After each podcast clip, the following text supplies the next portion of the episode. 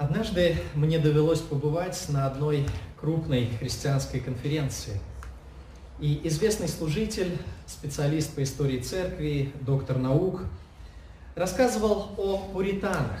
Это такое евангельское движение в Англии в 17 веке. И мне запомнился один любопытный момент из этой лекции. Служитель спросил у аудитории, каковы отличительные черты церкви понимании пуритан? Кто может сказать? Один из присутствующих, там все-таки были люди, выпускники семинарий, люди, которые тоже изучали так или иначе историю церкви. Так вот, один из присутствовавших набрался смелости и сказал в микрофон, «А, вот признаки церкви в понимании пуритан. Это проповедь слова и правильное отправление таинств. Тогда служитель с небольшой, я бы сказал, профессорской ноткой в голосе поправил его. Он сказал, правильное отправление таинств, это верно, это вы хорошо ответили, но почему вы не сказали правильная проповедь слова? Вы сказали просто проповедь слова, но правильная проповедь слова, правильное отправление таинств и правильная проповедь слова – вот определение церкви у пуритан. Действительно, слово «правильный» многое меняет. Одно дело просто проповедь слова, другое дело правильная проповедь слова. Очень часто за похожей формой может скрываться очень непохожее содержание. С сегодняшнего дня мы с вами приступаем к изучению послания к римлянам. Послание к римлянам. Это послание посвящено тому, чтобы изложить, объяснить, подробно аргументировать правильное Евангелие. Само слово Евангелие, кто знает, что означает? Благая весть. Или хорошая новость. Евангелие – это весть, которая что-то хорошее обещает, фактически обещает что-то очень большое, привлекательное. Евангелие – это весть, которая обещает изменить всю вашу жизнь к лучшему. Евангелие – это весть, которая обещает изменить всю вашу жизнь к лучшему. К сожалению, в нашем мире много поддельных Евангелий. Есть Евангелие атеизма. Делай, что хочешь, и тебе ничего за это не будет. Есть Евангелие процветания. Приди к Богу, и Он исцелит тебя и сделает тебя богатым. Есть Евангелие здорового образа жизни. Если ты будешь ходить в спортзал и правильно питаться, то проживешь самую счастливую жизнь. Есть много мирских Евангелий, но есть лишь одно правильное Евангелие. Это Евангелие Иисуса Христа. Мы с вами должны, как верующие люди, или, может быть, кто-то еще только приближающийся к Богу, но в любом случае мы должны знать правильное Евангелие. Об этом важно говорить, чтобы мы с вами твердо знали, во-первых, на каком основании строится Божья Церковь. Ведь Божья церковь строится только на основании истинного Евангелия. Если какая-то религиозная организация строится на ложном Евангелии, то она может носить имя церкви. Она будет называться церковью, но это в духовном отношении не есть церковь Иисуса Христа. Мы также должны знать правильное Евангелие, чтобы каждый из нас знал, во что мы лично должны верить для спасения – Самый главный вопрос в жизни – это вопрос спасения души. Время нашей земной жизни коротко. Это считанные годы. И чем больше мы приходим в возраст, тем больше мы понимаем, насколько это короткое время, как быстро летят наши годы. Согласны? Те, кто постарше, поддержите меня, да? Чем больше мы приходим в возраст, тем понимаем мы, быстрее летят годы. Наша жизнь очень коротка, а впереди вечность. Поэтому вопрос спасения души, вопрос, где каждый из нас проведет вечность, это ключевой вопрос для нашей жизни. Кто-то сказал, что наша земная жизнь дана нам для того, чтобы мы знали, как подготовиться к смерти. Или по-другому, наша жизнь дана нам для того, чтобы мы лучше приготовились к смерти. Почему? Потому что за этим смертным порогом есть вечное существование нашей души. Где ваша душа проведет вечность? Так вот, трагедия ложного Евангелия в том, что оно не ведет к спасению души. Оно может обещать изменение жизни здесь на земле, но оно не спасает душу, не приводит ее на небеса. Лишь Христово Евангелие спасает. Наконец, мы должны знать правильное Евангелие, чтобы понимать, какую весть мы несем неверующим людям.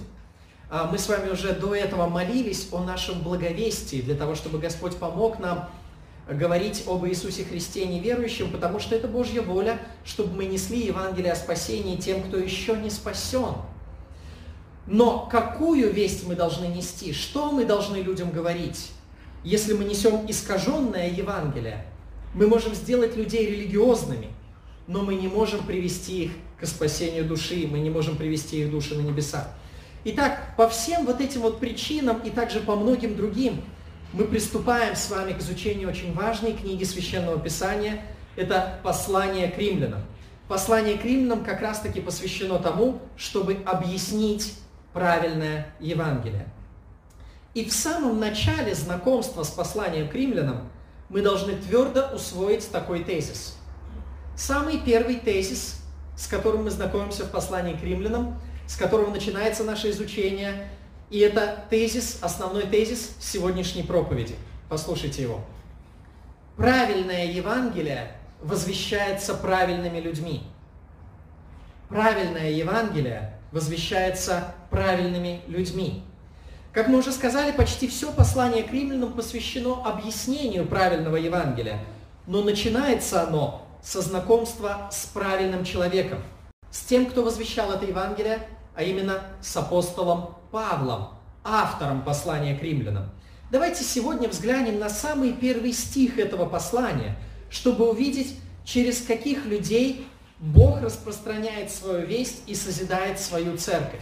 Мы с вами сказали, назвали уже основной тезис этой проповеди, правильное Евангелие возвещается правильными людьми. Так вот, давайте посмотрим на первый стих, чтобы увидеть, через каких людей Бог возвещает Евангелие, распространяет свою весть и созидает свою церковь на земле. Римлянам 1 глава, 1 стих. Я надеюсь, что вы уже успели открыть в своей Библии. Римлянам 1.1. Или посмотрите к соседу, соседи, посмотрите, у кого рядом с вами нет Библии, поделитесь Проявите доброту, внимание, заботу. Римлянам 1.1. Павел, раб Иисуса Христа, призванный апостол, избранный к благовестию Божию. Я еще раз прочитаю этот стих. Павел, раб Иисуса Христа, призванный апостол, избранный к благовестию Божию. Из этого стиха мы можем с вами узнать три характеристики Божьего служителя три характеристики Божьего служителя, через которого Бог распространяет свое царство здесь на земле. Первая характеристика. Божий служитель является рабом Иисуса Христа. Божий служитель является рабом Иисуса Христа. Посмотрите, как мы прочитали в этом стихе. Павел – раб Иисуса Христа. Что означает, что он называет себя рабом Иисуса Христа? Это означает, что он признает Христа своим господином. Если он себя называет рабом, то, соответственно, Христа он признает Господом, своим полновластным владыкой. Раб – это тот, кто не имеет своей воли. Раб – это тот, кто не имеет права распоряжаться собой. Им, его жизнью, его делами, его временем распоряжается другой, господин, которому раб принадлежит. И вот Павел, называя себя рабом Иисуса Христа, говорит, что его жизнь принадлежит Господу Иисусу Христу. Что отличает раба от нераба? Как помните, в советские времена был такой знаменитый лозунг «Мы не рабы, рабы не мы». Не мы. Вот это было такое гордое заявление в противовес как раз-таки христианской идее о том, что человек является рабом Божьим. Но люди гордо отвергли Бога. На самом же деле Писание учит, что а, настоящий служитель Божий является Божьим рабом. Так вот, если мы сравним двух человек, один из них раб, другой не раб, чем они между собой будут различаться? Позвольте назвать вам несколько характеристик раба Божьего из Священного Писания. Во-первых, как мы уже сказали, раб повинуется господину. В Римлянам 6 главе 16 стихе сказано, Римлянам 6, 16. Если вы будете успевать, вы можете перелистывать свои Библии и открывать эти стихи. Если нет, то просто внимательно слушайте. Римлянам 6, 16. «Неужели вы не знаете, что кому вы отдаете себя в рабы для послушания, того вы и рабы, кому повинуетесь? Или рабы греха к смерти, или послушания к праведности?» Кому мы отдаем себя для послушания, того мы и рабы. И человек на самом деле не может быть ничьим рабом. Это невозможно. Он всегда является чьим-то рабом. Просто если он не является рабом Божьим, то он автоматически становится чьим рабом? Рабом сатаны. Если он не отдает себя для послушания праведности, то он тем самым кого слушается? Греха. Неужели вы не знаете, что кому вы отдаете себя в рабы для послушания, того вы и рабы, кому повинуетесь? Или рабы греха, и это ведет к плохому результату, к смерти. Или рабы послушания, и это ведет к хорошему результату, к праведности. Итак, раб повинуется господину. Далее, раб знает, кому он должен повиноваться. Иными словами, раб знает, кому он принадлежит, и он понимает, что вот какой-то человек со стороны, с улицы придет и начнет отдавать ему приказания. Он не обязан его слушаться.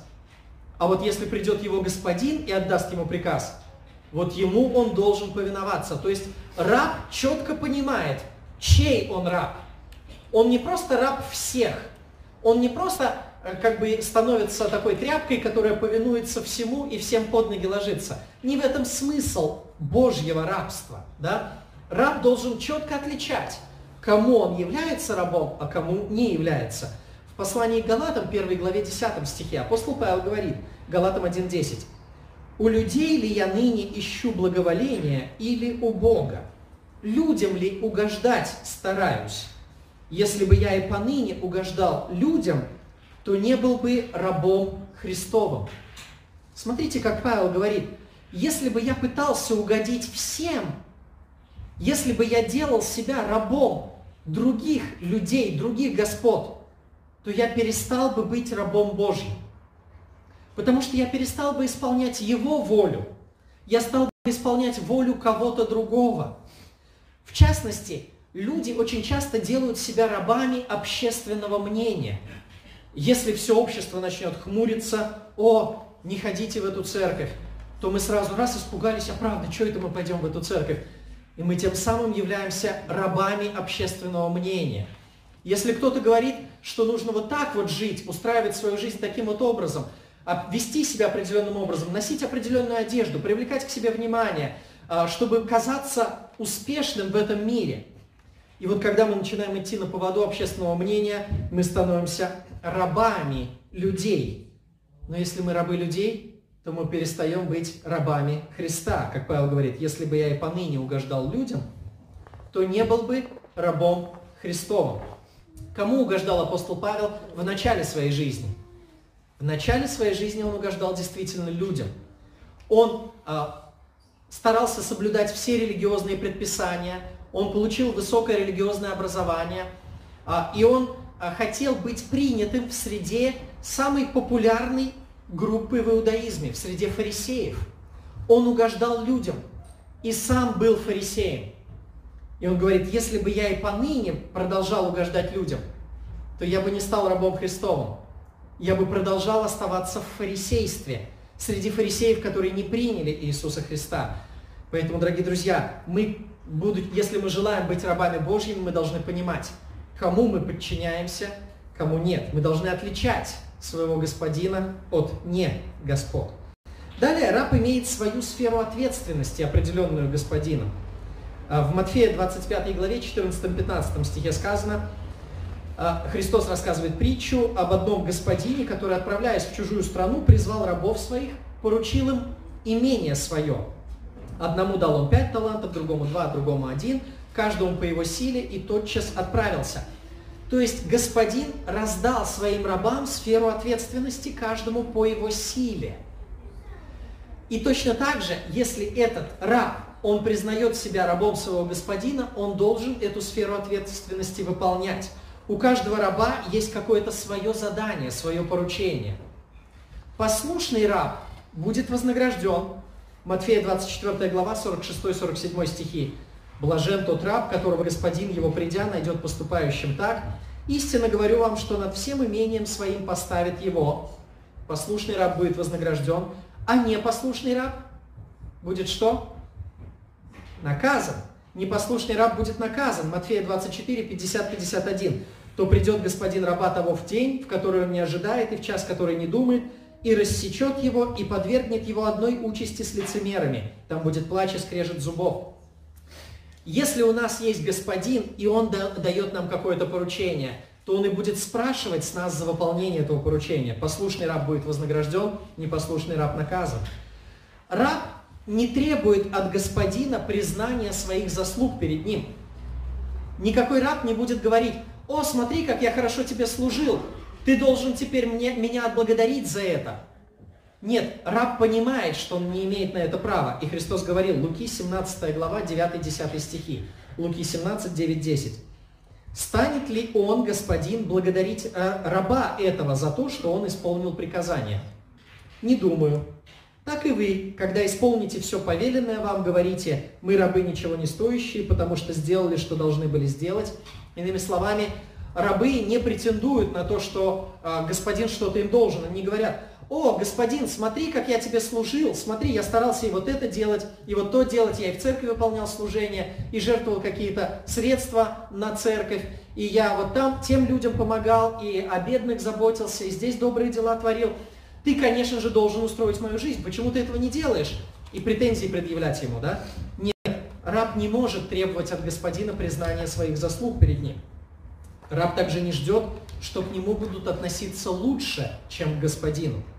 Матфея 10 глава, 24-25 стихи. «Ученик не выше учителя, говорит Христос, и слуга не выше господина своего. Довольно для ученика, чтобы он был как учитель его, и для слуги, чтобы он был как господин его. Если хозяина дома, он говорит о себе, хозяина дома Христа называли Вейльзевулом, ну то есть сатаной, князем бесовским, то не тем ли более домашних его. Раб не ждет, что к нему будут относиться лучше, чем к господину – как относились к Господу Иисусу Христу? Многие люди его отвергали, многие люди завидовали ему, многие люди не хотели его слушать и называли его богохульником, в конечном итоге его распяли. И вот Христос говорит, раб не выше, ученик не выше учителя и слуга не выше господина. Раб не может ожидать, что к нему должны относиться лучше, чем относились к его господину. Итак, вот, дорогие друзья, несколько признаков, которые отличают раба от нераба. Давайте подумаем теперь в свете Евангелия. Мы с вами уже сказали главный тезис, да?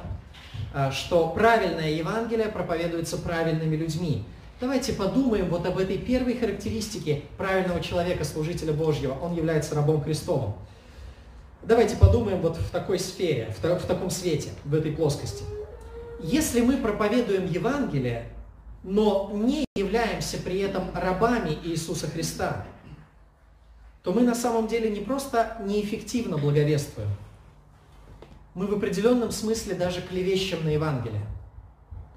Если мы проповедуем Евангелие, но не являемся рабами Иисуса Христа, то мы в определенном смысле клевещем на Евангелие – Потому что мы заявляем тем самым, что можно быть спасенным и продолжать восставать против Бога. Можно быть спасенным и быть при этом своевольным человеком, не подчиняя свою волю Господину.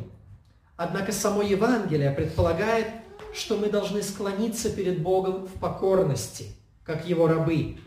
В первом послании Петра 4.17 сказано, 1 Петра 4.17. «Ибо время начаться суду с Дома Божия – если же прежде с нас начнется, то какой конец непокоряющимся Евангелию Божию? Заметьте, как апостол Петр говорит об отношении неверующих людей к Евангелию. Они что делают с Евангелием? Не покоряются. Какой конец непокоряющимся Евангелию Божию? Они не покоряются. Соответственно, верующий человек – это кто? Тот, кто покорился Евангелию. Евангелие – это то, чему требуется покориться. То есть не просто выслушать, не просто согласиться, а именно покориться. Принимая Евангелие, мы принимаем его как Слово нашего Господа, перед которым мы в смирении склоняемся. Поэтому невозможно проповедовать истинное Евангелие и при этом не быть рабом Иисуса Христа. Дорогие друзья, не поймите меня неправильно. Я не говорю о совершенстве. Я не говорю о безгрешности. Я не говорю, что истинный служитель Божий или человек, который проповедует Евангелие, это совершенный человек или безгрешный человек. Нет, я не об этом говорю. Я говорю лишь о смиренной готовности подчиниться Богу как подлинному владыке нашей жизни. Наше подчинение несовершенно. И Господь продолжает работать над нашей жизнью и учить нас, воспитывать нас, как Отец воспитывает своих детей – но если мы не склонились перед Ним в покорности, не отдали Ему свое сердце, свою волю, не подчинили Его Слову, то есть, сказать другими словами, если мы не являемся рабами Иисуса Христа, то это значит, что мы, скорее всего, и не приняли Евангелие, и не познали Иисуса Христа. Дорогой друг, позволь спросить тебя, позвольте спросить каждого из вас, здесь присутствующих, чей ты раб? Или то же самое, другими словами, кто твой господин? Некоторые люди являются рабами смерти, рабами тления. Во 2 Петра, 2 главе 19 стихе сказано, обещают им свободу, будучи сами рабы тления. Ибо кто кем побежден, тот тому и раб. Если мы побеждаемся делами тьмы, если мы не можем освободиться от греха и продолжаем жить в грехе, если мы не боремся с грехом по-настоящему, то мы являемся рабами тления. И тогда что говорит Библия? Кто кем побежден, тот тому и раб. Иисус Христос говорил в Евангелии от Иоанна 8 главе, Иоанна 8 глава, 34-36 стихи. Иисус сказал некоторым людям, которые к Нему подошли, Он говорит им, «Истина, истинно говорю вам, всякий делающий грех есть раб греха. Но раб не пребывает в доме вечно, сын пребывает вечно. Иными словами, раб греха не может рассчитывать на небеса. Мы нуждаемся в том, чтобы Бог освободил нас от рабства греха, для того, чтобы мы стали рабами Бога. И Христос говорит как раз в следующем стихе, Итак, если Сын освободит вас, то истинно свободны будете. Сын это кто? Иисус Христос. Так вот, Иисус говорит о себе сам. Он говорит, если Сын освободит вас, если я освобожу вас, то тогда вы истинно свободны будете, говорит Иисус Христос. Дорогие друзья, мы должны отвернуться от греха и перестать быть рабами греха. И мы должны стать рабами Иисуса Христа. Тогда Евангелие покажет свою силу в нашей жизни. Тогда будет видно, что мы действительно познали Евангелие, и мы сможем нести это Евангелие окружающему миру. Я искренне желаю каждому из вас, чтобы Сын освободил вас от рабства греха, и чтобы вы стали рабами Божьими. Итак, первая характеристика Божьего служителя, он является рабом Иисуса Христа. Следующая, вторая характеристика Божьего служителя – Божий служитель знает свое признание, призвание. Божий служитель знает свое призвание. Посмотрите на следующую фразу в первом стихе. Апостол Павел говорит здесь, что он призванный апостол. Призванный апостол. Видите, в первом стихе, в том же самом, после того, как он сказал раб Иисуса Христа, он говорит призванный апостол. Это его вторая характеристика. Иными словами, он призван, чтобы быть апостолом. Павел осознавал свое призвание перед Богом. И точно так же у каждого верующего есть свое духовное призвание.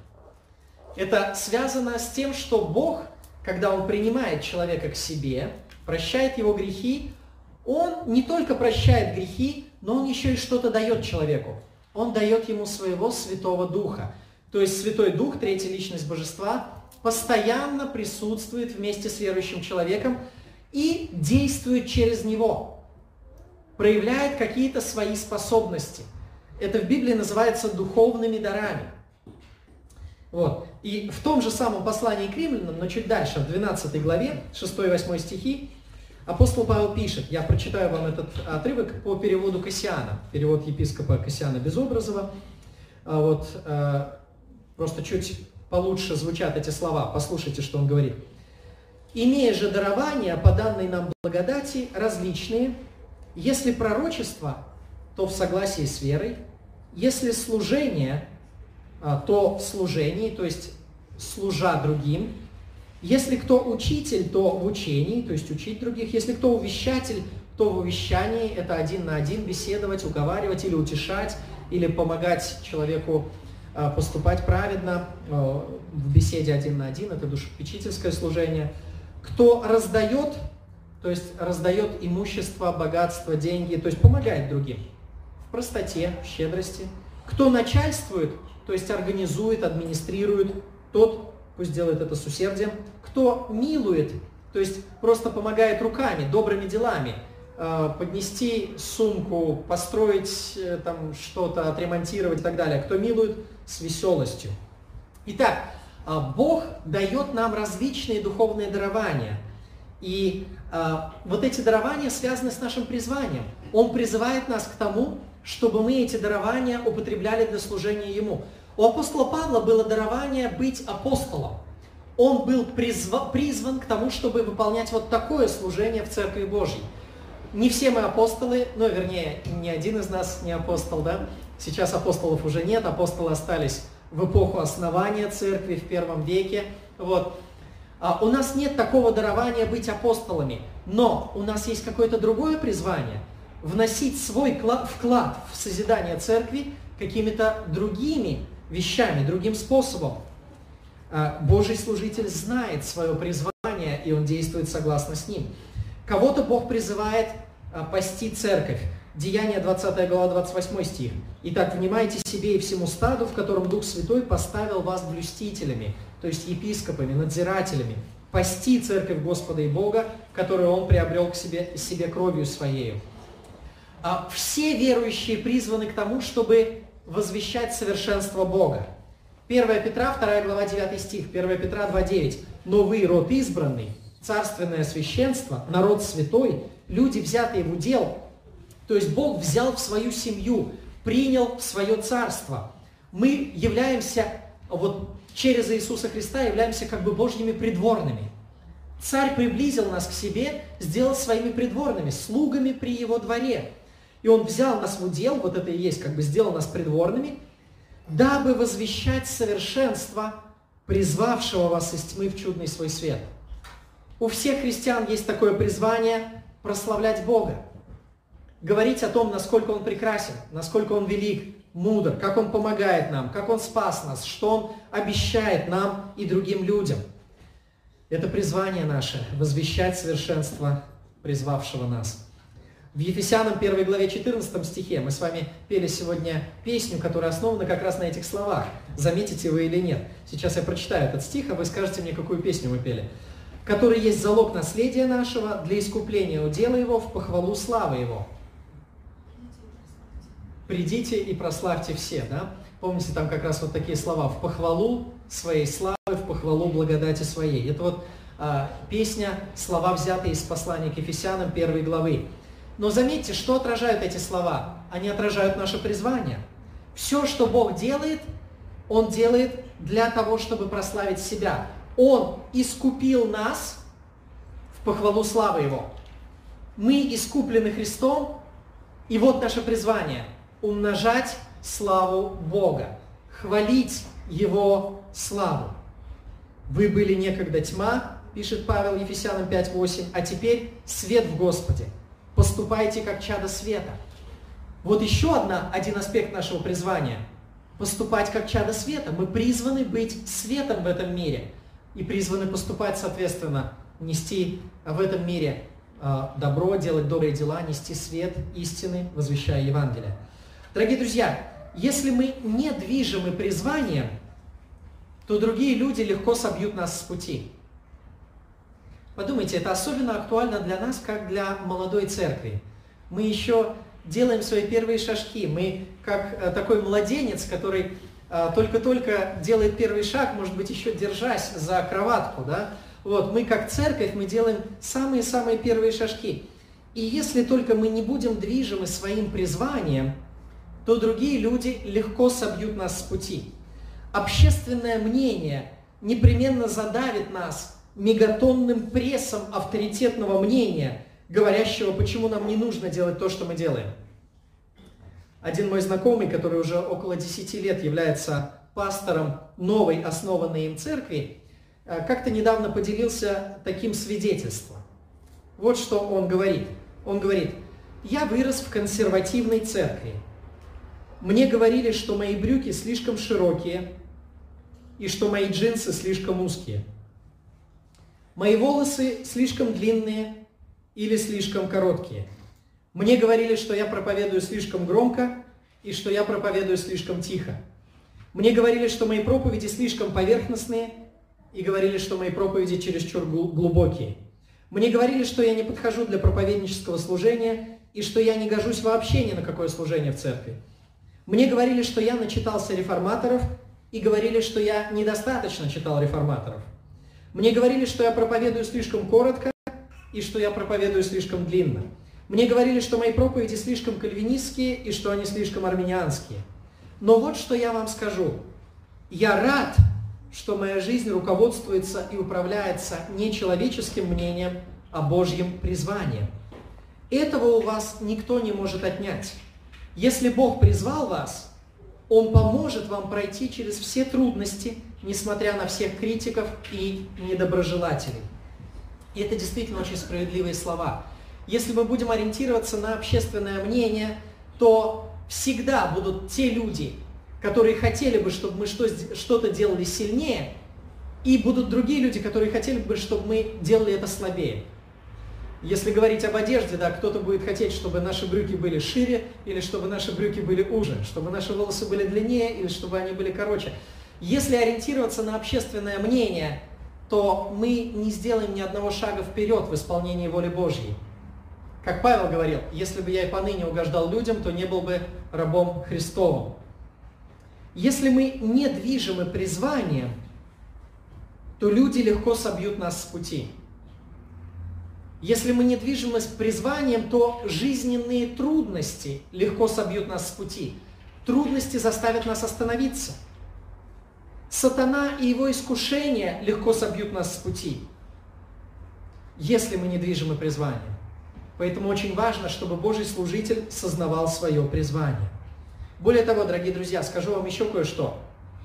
Если мы не сознаем своего небесного призвания, то мы будем жить исключительно земными заботами. Если мы не сознаем своего небесного призвания, то мы будем жить исключительно земными заботами. В связи с этим подумайте, друзья, к чему вы призваны. К тому, чтобы накопить много денег, но вы не заберете их с собой в могилу. К тому, чтобы пересмотреть все фильмы, которые выпускает Голливуд, или переиграть все игры, которые выходят на телефоне. Но это лишь украдет у вас время вашей жизни, но не принесет никакой пользы для вашей души. Может быть, кто-то скажет, я призван к тому, чтобы вырастить детей. Это, безусловно, важная задача. Это важная часть ответственности, возложенной на нас Богом, если у нас есть дети. Но этим не может исчерпываться смысл всей нашей жизни – Потому что если мы сами не видим небесного призвания, то как мы сможем воспитать своих, э, своих детей для небес? Подумайте об этом. Если мы считаем, что наше призвание ограничивается тем, чтобы воспитать своих детей, вырастить свою семью, то это тоже земное призвание. И если мы не видим небесного призвания, то как мы сможем воспитать своих детей для небес? Мы в лучшем случае будем воспитывать их для земных целей, будем делать их хорошими членами мира сего. Но разве это им самим принесет пользу? Дорогие друзья, мы обязательно должны сознавать свое небесное призвание. Дорогой друг, если ты стал христианином, то твое призвание простирается дальше и идет выше. Твое призвание в том, чтобы служить Богу на твоем уникальном месте. Не все призваны быть пасторами, не все призваны к тому, чтобы какое-то а, еще видимое служение совершать, допустим, стоять перед другими людьми и руководить как-то духовным служением. Это разные духовные дарования. Но все христиане призваны, чтобы служить Богу и созидать Его церковь. Каждый из нас вносит свой вклад на своем месте. Где-то добрым делом, где-то беседой с другим человеком, где-то своим вниманием, добрым словом, тем, что мы просто вот подошли к новому человеку и познакомились с ним, проявили доброту, поддержали, пригласили в церковь кого-то, с неверующими поговорили о Христе, узнали, у кого есть нужда, постарались сделать доброе дело. И вот таким вот образом, причем делая это не просто, чтобы ради людей и не просто ради себя, чтобы самому хорошо себя чувствовать, но делая это ради Бога служа тем самым Богу и говоря, Господи, это мое призвание, Ты призываешь меня к тому, чтобы я вот так вот поступал, вот так вот делал, вот так вот служил. И вот тогда мы действительно будем Божьими служителями, которые выполняют свое призвание, которые движимы небесным призванием. И это вторая характеристика Божьего служителя. Мы сказали, первая характеристика, он является рабом Иисуса Христа. Вторая характеристика, он знает свое призвание. И давайте теперь посмотрим в заключении на третью характеристику Божьего служителя. Третья характеристика Божьего служителя. Божий служитель посвящает себя Евангелию. Божий служитель посвящает себя Евангелию. Посмотрите на конец первого стиха. Павел говорит, избранный к благовестию Божию. Избранный к благовестию Божию. Более буквально с греческого оригинала это можно перевести как отделенный для благовестия Божия. Вот то слово, которое используется в оригинале, оно обозначает проводить черту, проводить черту, отделять, отделенный для Евангелия Божия, то есть посвященный Евангелию. Павел был отделен Богом для выполнения особой миссии – распространять Евангелие среди язычников, которые не знали о Боге. И вот руководствуясь этим предназначением, Павел старался нести Евангелие в новых регионах, где еще никто не проповедовал до него. Об этом он говорит в Римлянам 15 главе 20 стихе. Римлянам 15, 20 он говорит, «Притом я старался благовествовать не там, где уже было известно имя Христова, дабы не созидать на чужом основании». Он посвятил свою жизнь Евангелию, и он старался благовествовать везде, где он будет, и он к тому же сознавал свое призвание, как мы до этого говорили, нести Евангелие в новые регионы, новым народам, которые еще никогда не слышали об Иисусе Христе. Конечно, мы с вами, дорогие друзья, не отделены таким же сверхъестественным образом для благовествования, как это было с Павлом. Господь не явился нам, как апостолу Павлу, в таком сверхъестественном видении, от которого наши глаза ослепли на три дня, как это было в случае с апостолом Павлом. Господь не явился нам особым образом и не говорил напрямую слышимым голосом такие слова, как Он это делал со своими пророками. Но тем не менее, Писание говорит, что Бог дал нам поручение нести Евангелие всем людям. Как сказал один известный современный пастор, «А, Бог призывает нас быть проводниками Его благодати, а не мешком, где копятся благословения. Бог призывает нас быть проводниками Его благодати, а не мешком, где копятся благословения. Очень многие христиане воспринимают христианскую жизнь и воспринимают себя как мешок для получения благословений. И они говорят, о, как здорово быть с Богом, как здорово жить христианской жизнью. Бог благословляет и в том, и в другом. Помолился, Бог помог преодолеть трудности. Помолился, Бог послал благословение на работе. И вот Бог посылает одно благословение, другое, третье, и вот человек сидит дома такой, разжиревший в своей духовной сути, да, в своем сердце, разжиревшем сердце, он копит эти благословения, но он ничего не отдает от себя. Он не служит Богу. Дорогие друзья, Бог призвал нас быть проводниками Его благодати, а не мешком, где копятся благословения. Давайте сделаем в своем мешке дырку и будем рассыпать эти благословения другим людям, будем делиться с другими людьми, что-то делая, что-то отдавая, посвящая где-то свое время, где-то свои силы для того, чтобы помочь созиданию церкви, помочь распространению Евангелия. Всей церкви было сказано, «Итак идите, научите все народы, крестя их во имя Отца и Сына и Святого Духа, уча их соблюдать все, что я повелел вам». Это задача, которую Бог определил для всей церкви – идти и нести Евангелие всем народам. Апостолы Петр и Иоанн говорили в Деяниях 4.20, Деяния 4 глава 20 стих, «Мы не можем не говорить того, что видели и слышали». Они имели в виду, что они видели Иисуса Христа и слышали Его учения. И они говорят, мы не можем не говорить того, что видели и слышали. Также и каждый настоящий христианин не может не говорить того, что он видел и слышал. Потому что он а, понимает, что вот это его переполняет, это, это что-то такое драгоценное, что он должен донести до других людей, поделиться с другими людьми. Петру и Анну даже запрещали. Помните, там собрали а, начальников, и эти начальники на суде официально, то есть как власти города, говорили, мы запрещаем вам говорить об Иисусе Христе. И в ответ на этот запрет, на эти угрозы, они говорят, мы не можем не говорить того, что видели и слышали. Вот оно сердце христианина. Если мы только увидели Иисуса Христа в своей жизни, если мы только услышали об Иисусе Христе, то мы не можем не говорить об этом. Апостол Павел говорил, а, и мы с вами уже скоро, я надеюсь, будем разбирать эти стихи, они в первой главе тоже римлянам, римлянам первая глава, мы скоро до них дойдем, 14-16 стихи. «Я должен и еллинам, то есть грекам, и варварам, то есть народам за пределами греческо-римской культуры, мудрецам и невеждам. И так что до меня я готов благовествовать и вам, находящимся в Риме. Ибо я не стыжусь благовествования Христова, Евангелия, потому что оно есть сила Божия к спасению всякому верующему, во-первых, иудею, потом и елену, греку. Евангелие – это такая сила, которую невозможно удержать в спрятанном состоянии. Как поется в одной известной христианской песне.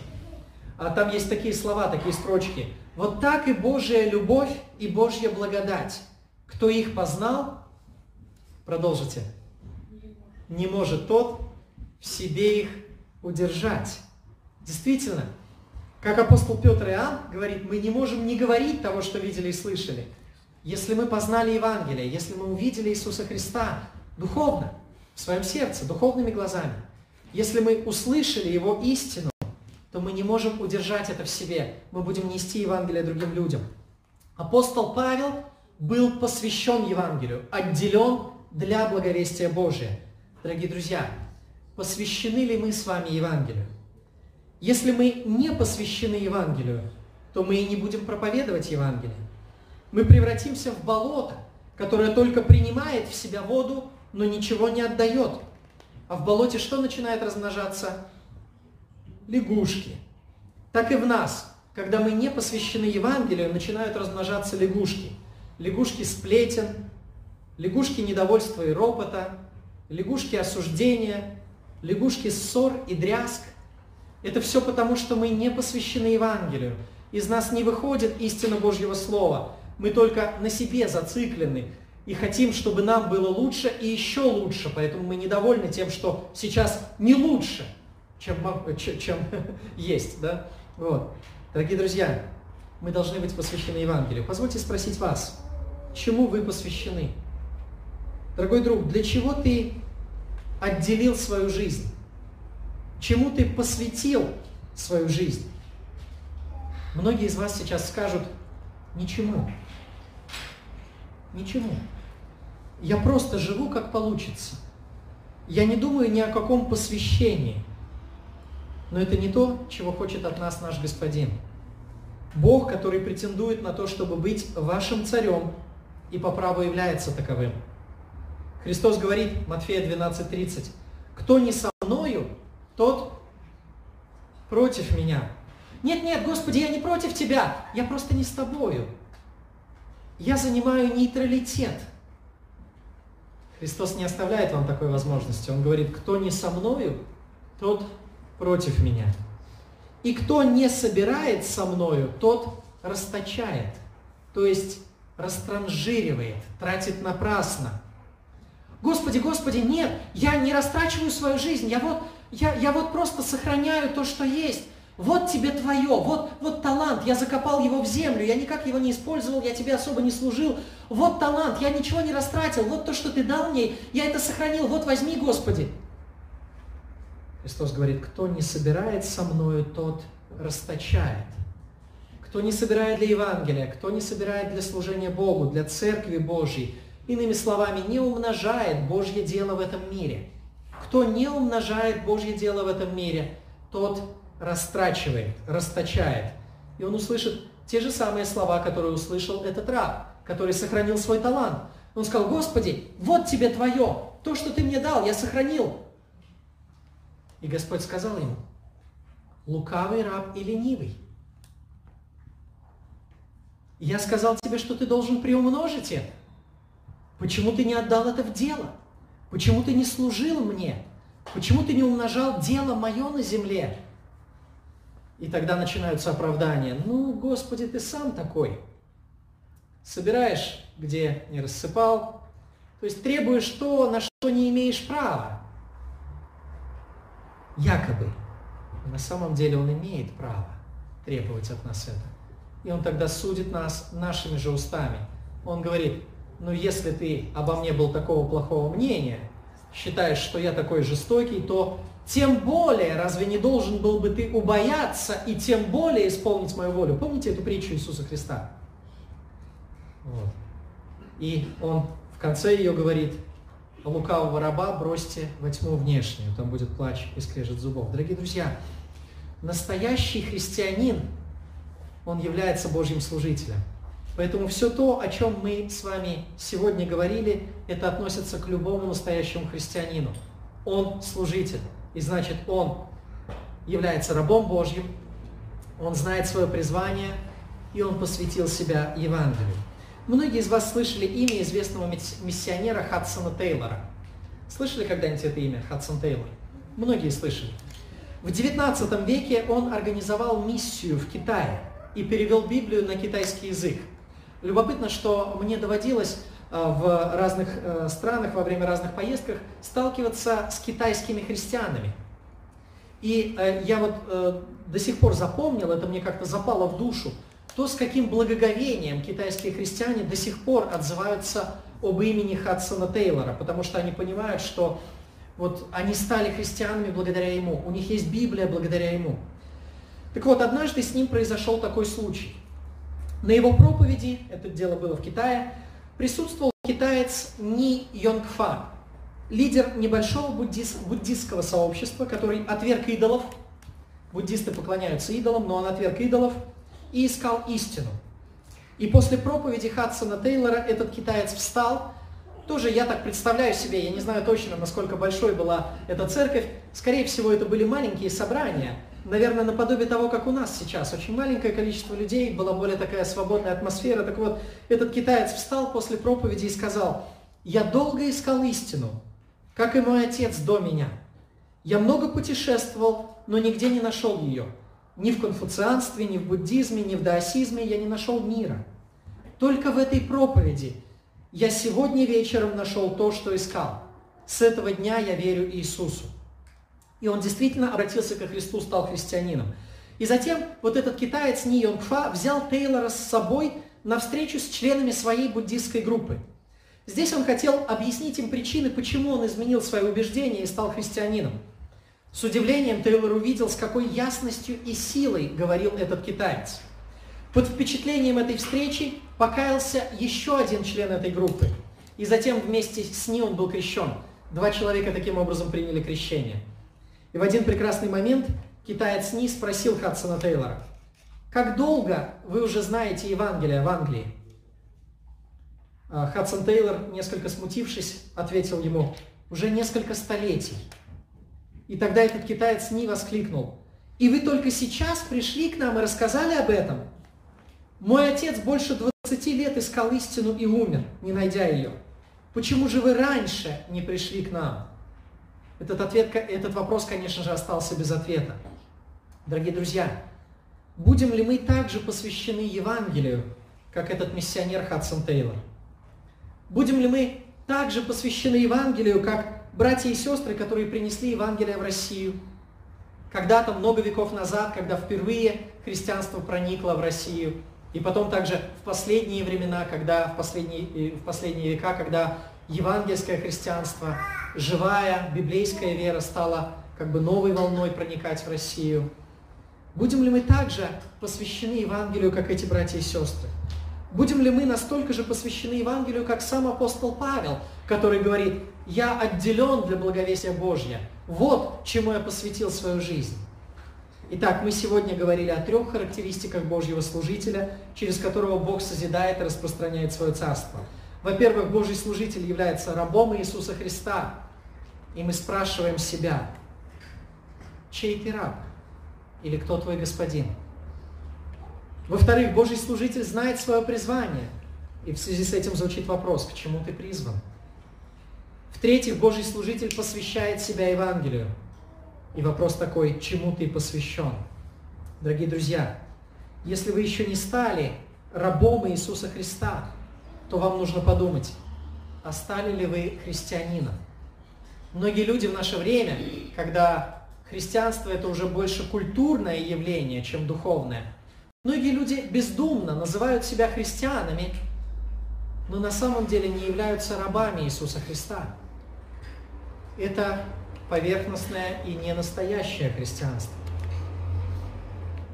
Если мы по-настоящему становимся христианами, мы становимся христовыми, мы отдаем Ему свою жизнь.